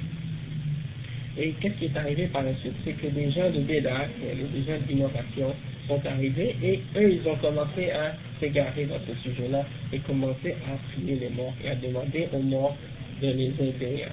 Ils vont pas juste au tombeau du prophète Mohammed, mais au tombeau de n'importe quel autre personnage qu'ils considèrent comme une personne sainte. Et euh, ça, c'est justement qu'est-ce qui va venir. Euh, le quatrième point, c'est que le chef il dit ومن الشبه التي تعلق بها قضية الشفاعة حيث يقولون نحن نريد من الأولياء والصالحين قضاء الحاجات من دون الله. ولكن يعني يقولون نحن لا نريد من الأولياء والصالحين قضاء الحاجات من دون الله. ولكن نريد منهم أن يشفعوا لنا عند الله. لأنهم أهل صلاح ومكانة عند الله فنحن نريد بجاههم وشفاعتهم Donc le chef il dit, parmi leurs euh, shubuhat qu'ils vont utiliser, ils vont utiliser la shubuhat de l'intercession. Hein? Donc ils ont dit, nous on sait, on ne veut pas que les saints ou les, les gens, les, les gens vertueux euh, fassent leur, euh, nous, nous, euh, remplissent nos besoins euh, en dehors d'Allah. On ne veut pas qu'ils viennent nous aider en dehors d'Allah. On veut seulement qu'ils soient intercesseurs pour nous auprès d'Allah. Parce qu'ils étaient des gens pieux et ils avaient un statut. Ils avaient un statut élevé auprès d'Allah. Alors à cause de ça, on veut seulement demander à Allah par leur statut élevé et par leur intercession. Cheikh il dit والجواب أن هذا هو عين ما قاله المشركون من قبل من قبل في تصوير ما هم عليه. وقد كفرهم الله وسماهم مشركين كما قال في قوله تعالى ويعبدون من دون الله ما لا يضرهم ولا ينفعهم ويقولون هؤلاء شفعاؤنا عند الله. Donc, le chef dit, et la réponse à cet argument, à, ce faux argument, c'est que c'est exactement ça que les idolâtres disaient avant, lorsqu'ils essayaient de justifier euh, qu'est-ce qu'ils faisaient. Hein, et Allah les a déclarés de kuffar et il les a appelés des mushrikin, des idolâtres. Et il a dit dans le Coran, et ils adorent en dehors d'Allah ce qui ne peut ni leur nuire et ni leur profiter. Et ils disent, ceux-là sont nos intercesseurs auprès d'Allah. Hein? Donc, après, dans, dans, la suite de ce verset-là, Allah dit أتنبئون الله بما لا يعلم في السماوات ولا في الأرض سبحانه وتعالى عما يشركون donc, est-ce que vous allez dire à Dieu ce que lui-même ne sait même pas dans le ciel de la terre C'est-à-dire, ça existe, et, ils ne sont pas des intercesseurs. Alors, après, il a dit qu'ils soient euh, purifiés ou euh, qu'ils soient glorifiés de ce que les idolâtres lui associent. Et, euh, sur la page 296, il y a l'explication détaillée du, du au sujet du chafar. Et, euh, donc, qu'est-ce que c'est à Shafa'a C'est quand tu demandes à, à quelqu'un de faire quelque chose de bien. Par exemple, une interprétation entre les hommes dans toute vie, ça c'est permis, hein, dans le bien.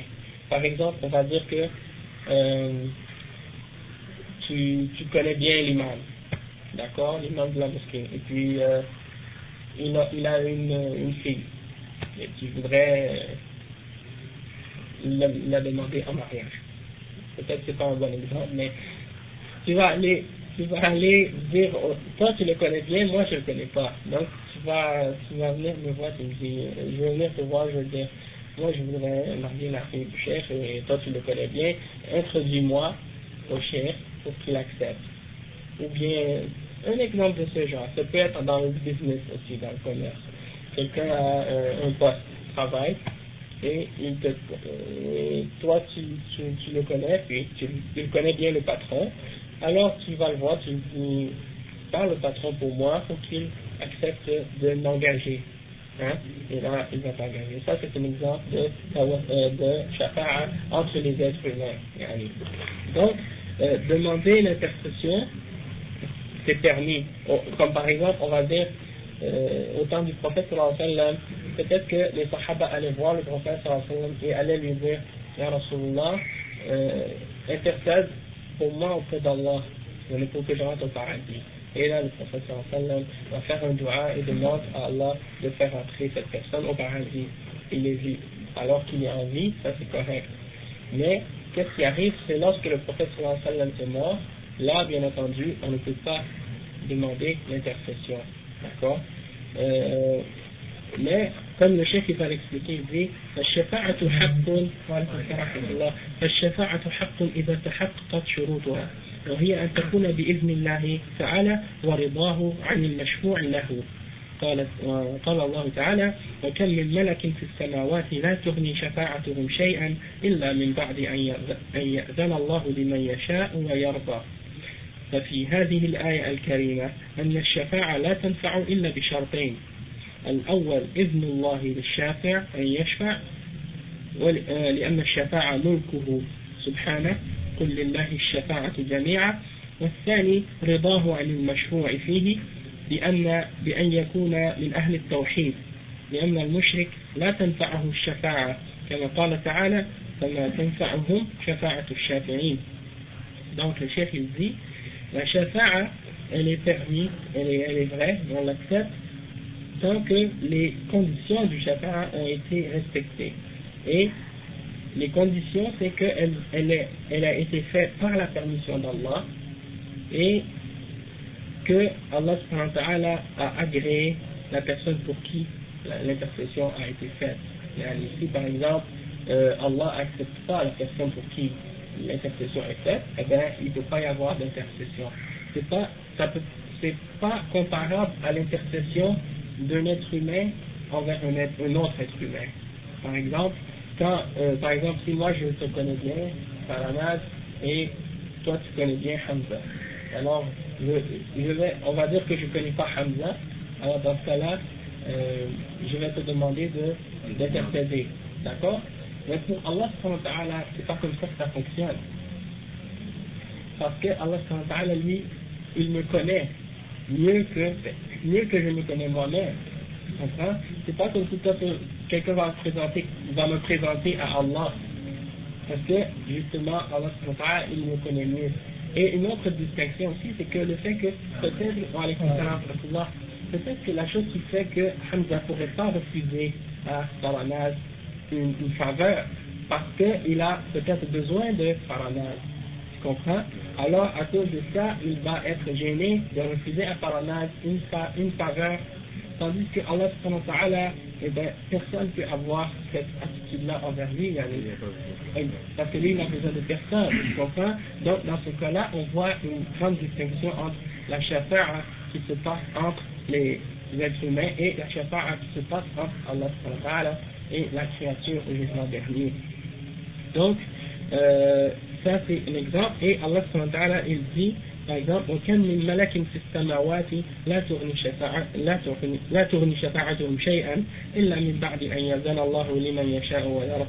Combien d'anges dans les cieux dont euh, leur intercession ne sert à rien sauf pour celui à qui Allah a donné la permission et qu'il a agréé.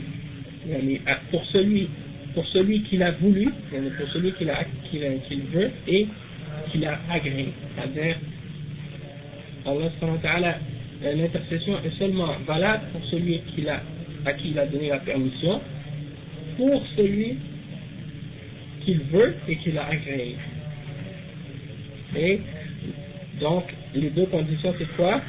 Que Allah a permis, euh, que Allah, il y a deux conditions. La première, que Allah donne la permission à la personne qui intercède, comme par exemple si c'est le prophète Allah le prophète Mohammed ne peut pas intercéder en, faveur de quelqu'un sans, sans, la permission d'Allah, parce que Allah dans Ayat al-Kursi, euh, الله لا إله إلا هو الحي القيوم لا تأخذه سنة ولا نوم له ما في السماوات وما في الأرض من ذا الذي يشفع عنده إلا بإذنه qui donc peut intercéder auprès de lui sans sa permission hein? c'est un verset bien connu dans le Coran. Donc personne ne peut intercéder auprès d'Allah sans sa permission. Ça c'est un. Et deux, euh, comment avoir cette permission? Yani, non, pas n'importe qui. Allah il la donne seulement à, ceux, à certains de ses serviteurs. Et donc, il va la donner yani, aux gens, as-salihin, wa, yani, al-anbiya, certains d'entre eux, ils vont avoir des, euh, des euh, des intercessions, mais le prophète Mohammed sallallahu alayhi wa sallam, il va avoir une intercession particulière que personne d'autre parmi les prophètes vont avoir. Et euh, ça c'est vrai, mais il, va l'avoir seulement après avoir demandé la permission d'Allah. Et, et, ça, c'est expliqué dans les hadiths que le prophète va se prosterner et il va demander à Allah euh, l'intercession et tout. Et donc, euh, après, Allah après un certain temps, que seul lui connaît la durée, donc il va lui dire lève-toi et demande. Et là, il va pouvoir demander. C'est différent de faire droit à quelqu'un demander l'intercession à quelqu'un, c'est différent. Sauf que, qu'est-ce qui se passe, c'est que maintenant, il y a des gens qui demandent à des morts l'intercession. Et ça, et ça c'est une erreur parce que l'intercession appartient seulement à Allah. Donc, tu ne peux pas demander l'intercession excepté à Allah. Euh, je vais, te, je vais expliquer après, tu vas, tu vas comprendre. Vous avez dit un jour, il y a des, cette permission, même le, le prophète, il y en a eu des occasions où Dieu ne nous a pas donné des permissions, comme on a demandé ses parents Exactement. de donner au paradis. Exactement. Ça, c'est des exemples. Et même, et même par exemple, Ibrahim, salam, il a voulu faire le dua pour son père, et Allah lui a refusé.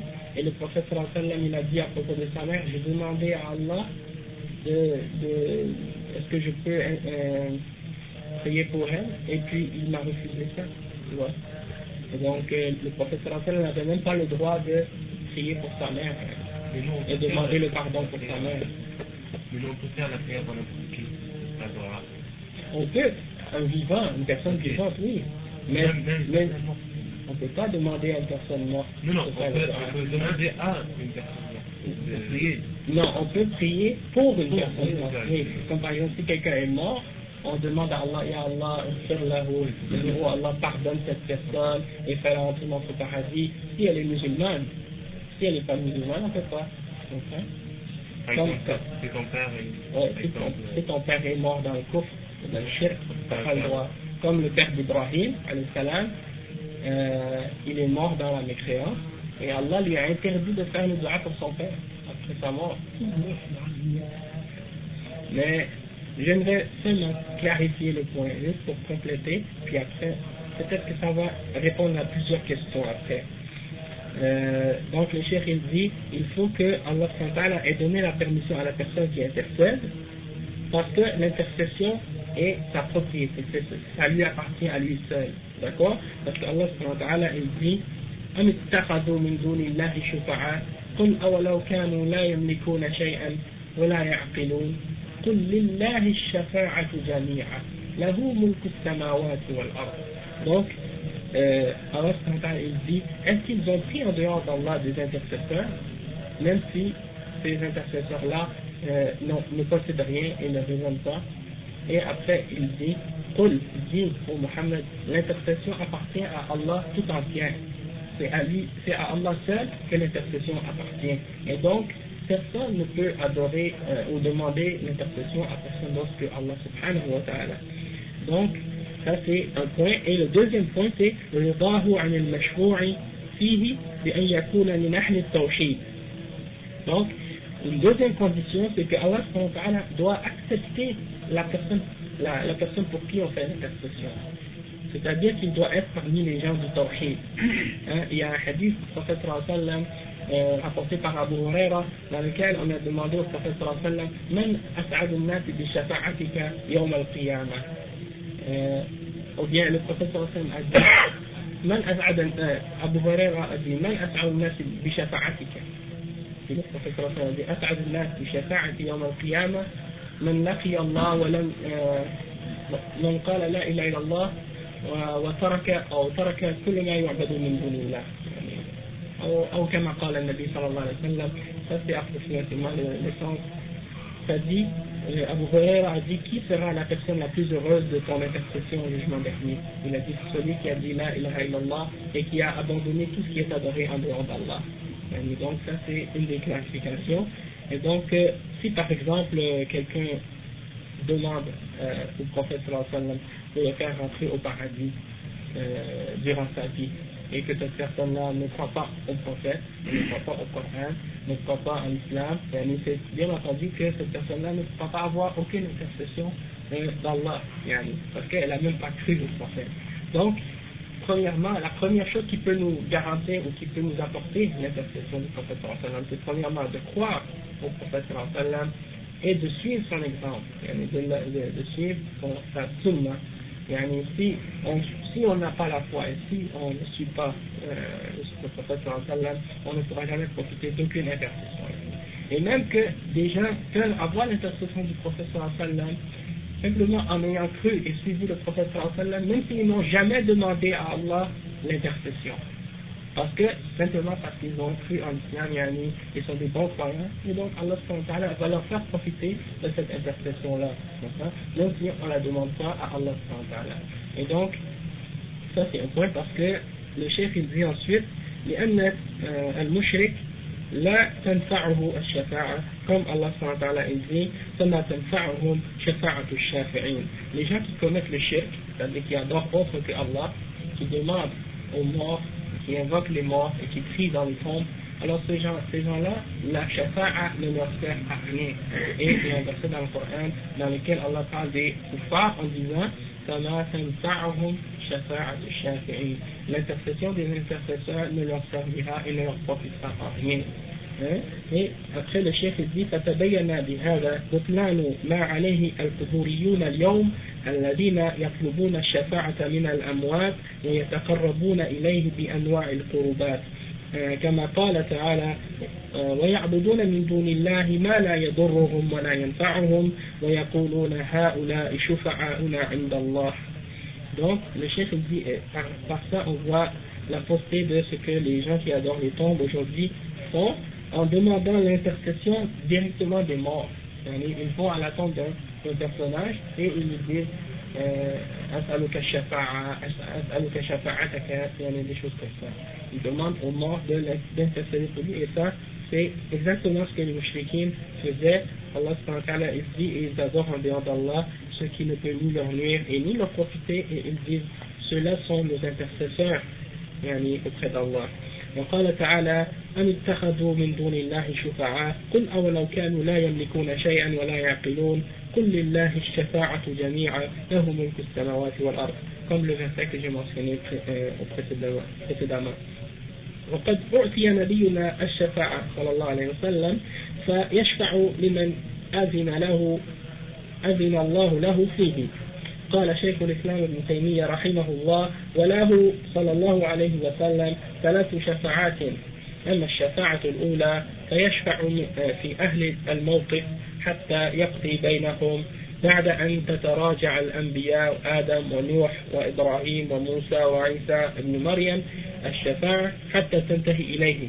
أما الشفاعة الثانية فيشفع في أهل الجنة في في فيدخل الجنة. وهاتان الشفاعتان خاصتان له. وأما الشفاعة الثا- الثالثة فيشفع في من استحق النار وهذه الشفاعة له ولسائر, النبيين والصديقين وغيرهم. فيشفع في من استحق النار ولا يدخلها ويشفع في من دخلها أن يخرج منها.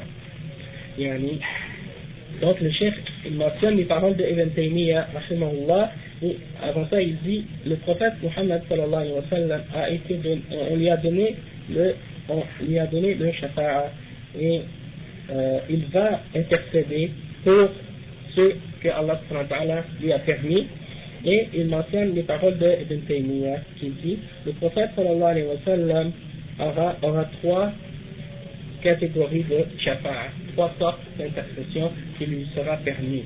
La première shafa'a, c'est la shafa'a que les gens au jugement dernier, euh, ils vont aller pour demander à chaque prophète l'intercession.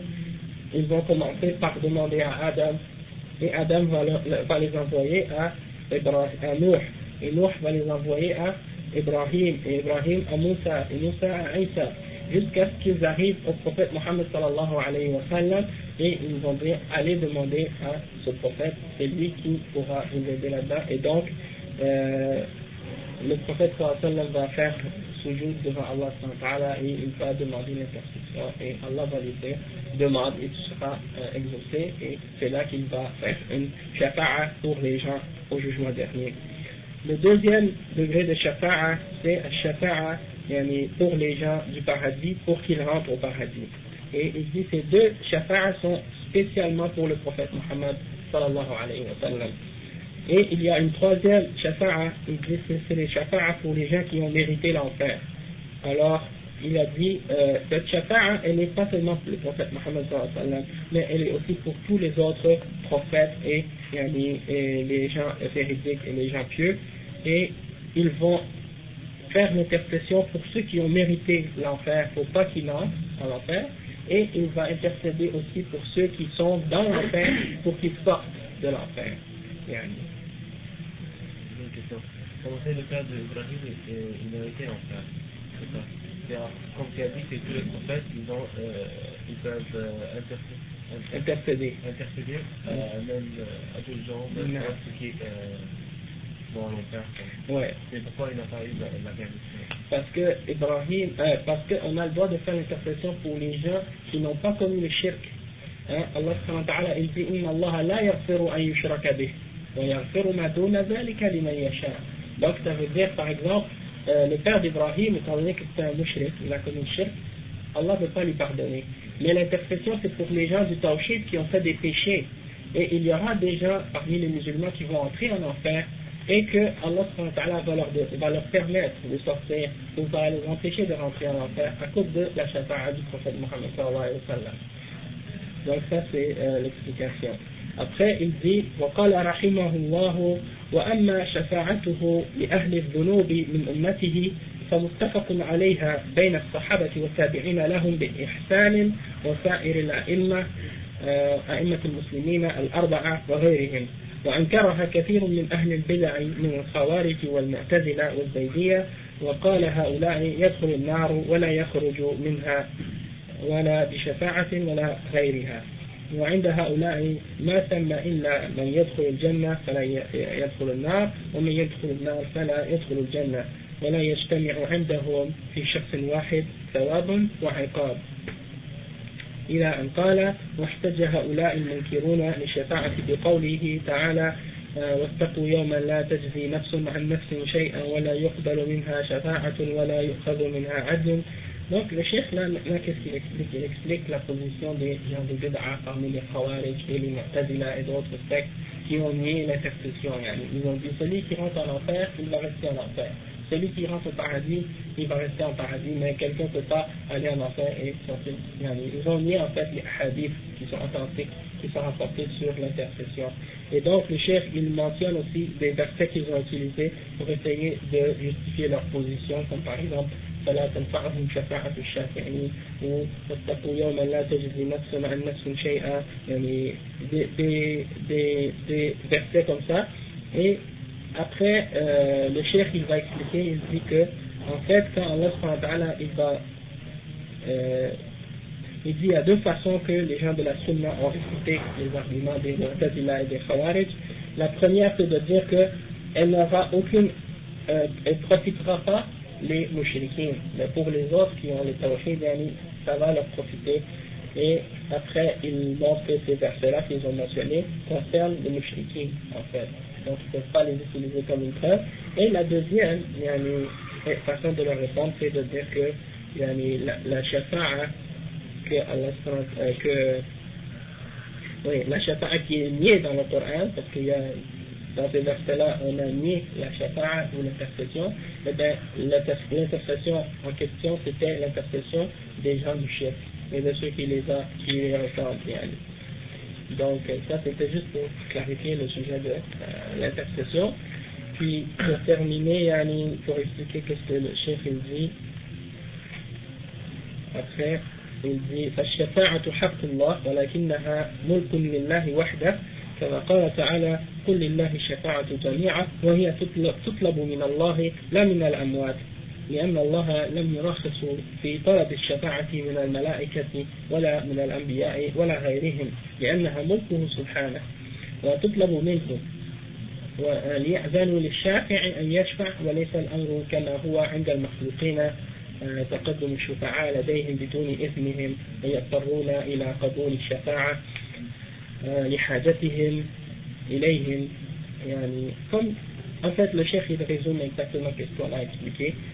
Euh, et après, il a mentionné comme cinquième argument, الشبهة الخامسة ومن شبه هؤلاء أنهم يقولون إن إن الأولياء والصالحين لهم مكانة عند الله ونحن نسأل الله بجاههم ومكانهم والجواب أن المؤمنين كلهم أولياء الله ولكن الجزم لشخص معين أنه ولي لله يحتاج إلى دليل من الكتاب والسنة ومن ثبت ولايته, ولايته أو ولايته بالكتاب والسنة لم يجوز لنا الغلو فيه والتبرك, والتبرك به لأن ذلك من وسائل الشرك. والله أمرنا بدعائه مباشرة دون اتخاذ وسائط بيننا وبينه لأن هذا هو التعليل الذي علل به المشركون من قبل أنهم اتخذوا هؤلاء شفعاء ووسطاء ووسائط بين الله وبين بينهم وبين الله ويسألون الله بجاههم وقربهم فأنكر الله عليهم ذلك Donc le chef, il mentionne comme dernier point que ces gens-là, ils disent, nous, on, yani, ils disent, les, les saints et les pieux, yani, les gens pieux et vertueux, ils ont une, euh, une position élevée auprès de Dieu. Et donc, nous, on demande à Allah, par leur, par leur statut ou par leur position auprès d'Allah. Et le chef, il dit, la, la réponse à ce sujet, c'est que tous les croyants sont des saints. Comme par exemple la, la notion de wilaya, la notion de sainteté dans l'islam, en fait, ça, ça n'existe pas. Ça a été pris, ça a, ça a été pris des chrétiens. Chrétiens, par exemple, le pape, il peut décider de canoniser ou de rendre euh, une personne un saint, euh, puis après ça, il le met parmi la liste des, saints qu'on a le droit de- d'invoquer pour demander l'intercession ou demander des choses. yani. Mais dans l'islam, il n'y a pas de, de prêtre, de clergé ou de pape qui a l'autorité de rendre quelqu'un un saint ou autre. Donc, pour dire que quelqu'un est un saint, ou qu'il est, une personne rapprochée d'Allah, parce que Al-Wali, ça veut dire la, personne qui est proche d'Allah, ou qui est un ami d'Allah, ou qui est un allié d'Allah. Donc le terme Wali, même le traduire comme étant, comme voulant dire saint, c'est une erreur, parce que Wali, ça ne veut pas nécessairement dire euh, un saint comme dans le sens, dans le christianisme, c'est tout à fait différent. Mais quand on dit par exemple un wali, on parle de quelqu'un qui est pieux, qui est rapproché d'Allah. Et Allah subhanahu wa ta'ala, dans le Coran, il a défini et il a clarifié qu'est-ce qu'il faut pour être un wali. Et c'est quoi les ca- ca- conditions pour être un wali Et Allah subhanahu wa ta'ala, il dit euh, ألا إن أولياء الله لا خوف عليهم ولا هم يحزنون الذين آمنوا وكانوا يتقون Donc, celui qui a l'iman ou le taqwa, il est un wali d'Allah. Et les ulama ils ont expliqué que ce n'est pas une condition pour qu'on soit un wali, qu'on fasse des miracles, ou qu'on soit parfait, ou qu'on n'ait pas de, de péché. Yani, ça, c'est pas une condition euh, qui est réelle pour avoir, pour avoir ce, statut, pour être un wali. Donc, euh, en fait, personne d'entre nous, on peut savoir qui d'entre les hommes est un wali, sauf s'il y a une preuve du Coran ou de la Sunna qui vient affirmer, confirmer que cette personne-là est proche ou rapprochée d'Allah. D'accord? Donc, euh, c'est pour ça que si on n'a pas de preuve, on ne peut pas réellement affirmer qu'une telle personne est un wali d'Allah. Hein? Donc, c'est juste pour euh, clarifier ça. Et donc, lorsqu'on a compris ça, on va comprendre que yani, euh, on n'a pas le droit d'exagérer ou de, yani, de chercher la bénédiction de ces gens-là, des, des gens qui, sont, qui ont été appelés par d'autres, des saints, yani, sans preuve, parce que ces choses-là vont amener les gens au shirk.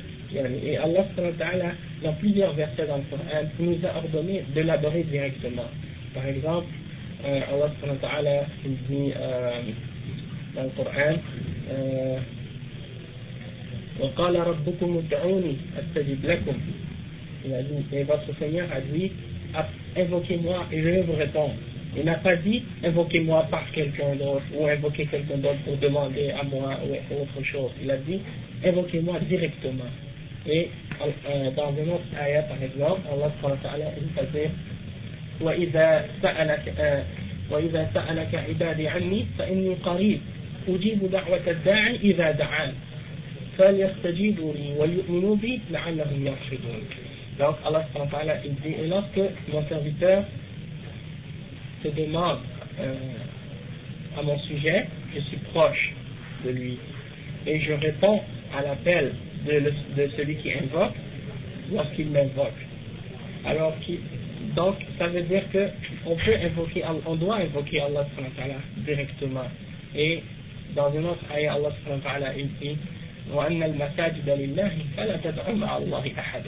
Et les mosquées sont là pour euh, sont à Allah ta'ala seul. Alors n'invoquez personne d'autre avec Allah subhanahu wa ta'ala dans les mosquées. Donc quand on invoque Allah, Allah doit invoquer Allah seul. Et tout ça sont des versets qui nous montrent que on ne doit pas prendre d'intermédiaire ou d'associé ou d'intercesseur pour adorer Allah, mais qu'on doit adorer Allah seul et directement. Donc tout ça, c'est des choses qui viennent nous montrer que cette idée de ces gens-là qui qui croient que c'est permis pour eux d'invoquer les morts ou les saints, yani, ces gens-là sont tombés dans l'idolâtrie, dans le shirk et dans l'erreur. Donc, euh, on doit faire attention à ça. Donc, on va arrêter ici. Déjà, on a dépassé le, temps. Mais la semaine prochaine, Inch'Allah, après l'Asr, on va continuer. Et puis, euh, on va euh, expliquer la semaine prochaine, Inch'Allah, les différentes catégories de shirk. Parce qu'il y a des sortes de shirk, comme shirk al-akbar et shirk al-asghar. Il y a une forme d'idolâtrie ou de shirk qui est majeure, celui qui le fait, il sort de l'islam, et il y en a une autre forme de shirk qui est mineure. Et ça, c'est c'est une chose qui peut amener les gens à tomber dans le shirk majeur, mais qui ne fait pas sortir quelqu'un directement de l'islam. Donc ça, on va l'expliquer, et puis après, le shirk, il va donner des exemples de chaque catégorie de shirk, pour faire comprendre bien aux gens qu'est-ce que c'est et comment faire pour ne pas tomber dedans. Donc, on va arrêter ici, أقول قولي هذا وأستغفر الله لي ولكم هذا طرناج نعم أقول قولي هذا وأستغفر الله لي ولكم فاستغفروه إنه هو الغفور الرحيم سبحانك اللهم وبحمدك أشهد أن لا إله إلا أنت أستغفرك وأتوب إليك